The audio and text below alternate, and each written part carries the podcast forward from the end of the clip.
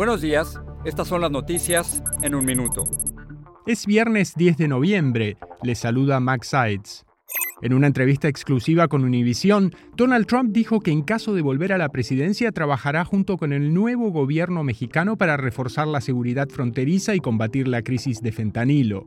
Además, destacó la importancia del apoyo del voto hispano en su carrera por volver a la Casa Blanca.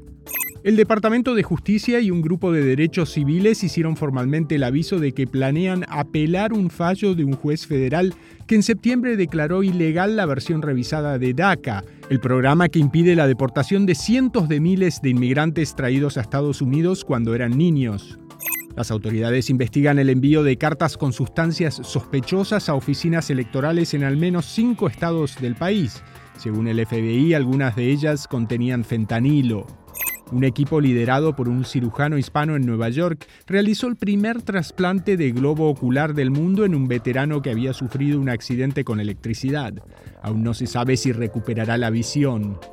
Más información en nuestras redes sociales y univisionoticias.com.